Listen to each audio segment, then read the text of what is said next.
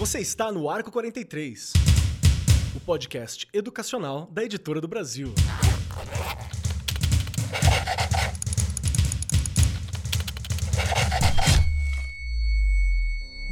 Olá, você ainda está no Arco 43, o podcast educacional da Editora do Brasil.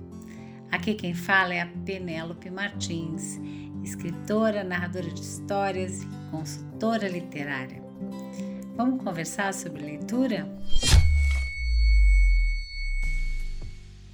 Nas páginas dos livros da coleção Biclássicos, assinada por Thelma Guimarães.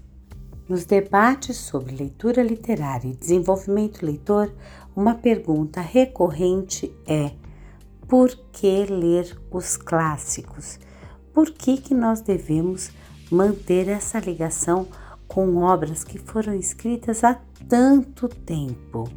E para ajudar a responder essa pergunta, eu vou recorrer a uma produção cinematográfica recente.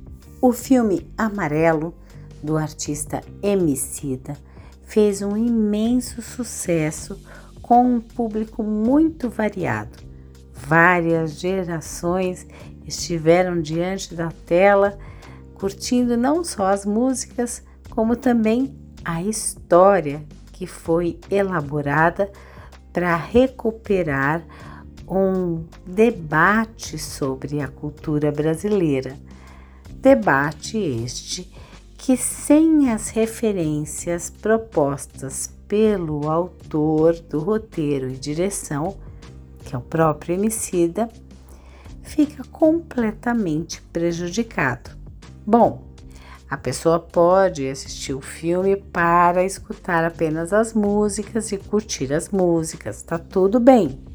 Mas para compreender a conversa, a história, a narrativa, o alinhamento de pensamento, as referências são essenciais.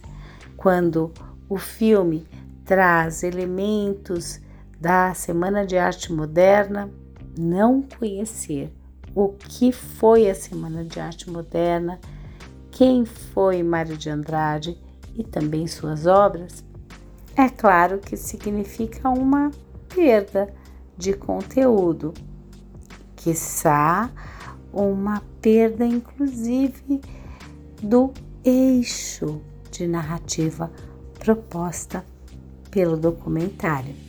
Então, ler os clássicos é compreender os contemporâneos também, é conseguir decodificar essas referências que vão aparecer no teatro, no cinema, nas séries nos HQs e também nos desenhos animados e em outros textos contemporâneos em que as personagens fazem uma referência direta ou indireta a protagonistas, antagonistas e situações que são icônicas desses livros admirados por diversas culturas no mundo.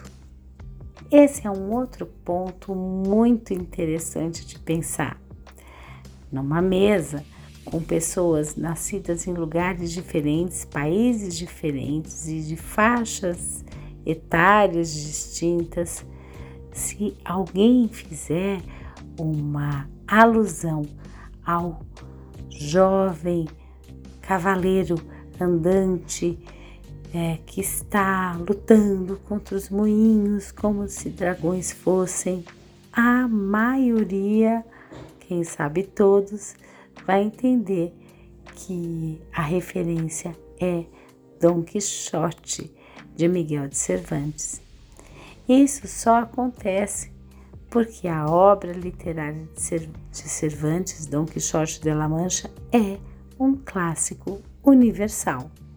Um outro texto que aparece na coleção Biclássicos, que foi escrita por Thelma Guimarães, é Robert Stevenson, O nome do autor pode ser que muita gente não se lembre, mas quando trazemos o nome da sua obra, O Médico e o Monstro, todo mundo vai reconhecer quase que imediatamente.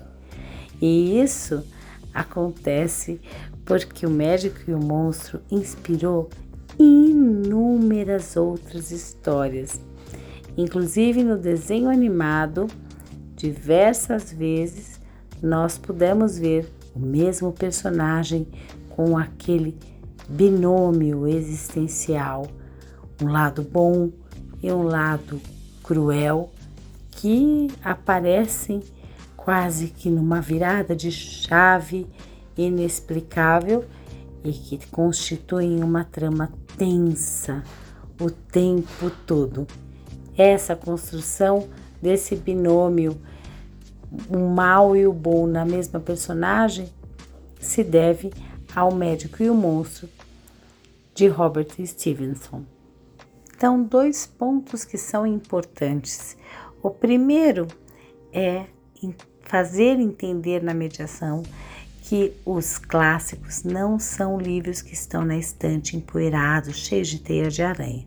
Não, eles estão vivos e eles aparecem em diversas é, obras artísticas o tempo todo, inclusive nos roteiros de jogos para videogame, nos mangás, nos animes e nas séries que hoje em dia são muito populares. Então, esse ponto inicial para uma mediação é de suma importância, fazer com que esses leitores compreendam que há um frescor nessas histórias clássicas, porque elas se mantêm vivas, elas extrapolaram o tempo em que foram escritas, elas extrapolaram o território onde foram criadas. E uma segunda é, coisa para se prestar bastante atenção é que nós não, nunca teremos o tempo suficiente para ler todos os livros importantes do mundo. Por isso, às vezes recorrer a uma adaptação, a um texto adaptado, bem adaptado, pode ser uma, uma boa maneira de, pelo menos, se manter por dentro dos elementos principais né, de, cada, de cada uma dessas obras. E depois, num outro momento, se se interessar a ler o texto original, por que não? Agora, para ler uma adaptação, a dica que eu dou é procure um texto adaptado por um escritor, uma escritora que tenha bastante experiência para redigir esse texto com elementos da sua própria personalidade, claro, mas com a manutenção da, da voz narrativa desse clássico, a, a forma essencial em que ele foi concebido, os elementos que não podem faltar, né? Não é porque é uma adaptação que ela precisa ser rasa, não, ela pode ser bem escrita, ela pode ter o, o essencial ali para fazer compreender a história, fazer entender os, os arquétipos utilizados. E a Thelma Guimarães é um desses nomes na literatura contemporânea que a gente não pode esquecer quando a gente fala em adaptação de clássicos literários. A coleção Biclássicos ainda traz uma um encarte em cada livro que eu particularmente adoro, porque a Thelma pesquisa elementos da biografia de cada um dos autores e também passagens dessa obra pelo cinema, por, pelo teatro e com, com, a soma dos cartazes desse, desses filmes, cartazes antigos, e é uma delícia também espiar esse encarte especial que tem em cada um dos volumes da coleção. Bom, Eu não vou conseguir falar de todos os títulos que existem na coleção Biclássicos, mas você pode consultar essa informação no site da Editora do Brasil. E, por enquanto, é só. Eu adoraria estender essa conversa por muitos e muitos lugares, inclusive até o País das Maravilhas, mas a gente tem que se despedir agora. Um abraço e até a próxima! Este programa foi apresentado por Penélope Martins. Gravação e edição Agência Bowie. Produzido pelo Departamento de Marketing da Editora do Brasil. Gerência de Marketing Helena Poças Leitão. Coordenação de Marketing Lívia Garcia. Siga-nos nas redes sociais: facebook.com/barra Editora do Brasil, twitter.com/barra Editora do Brasil, instagram.com/barra Editora do Brasil underline oficial, youtube.com/barra Editora do Brasil.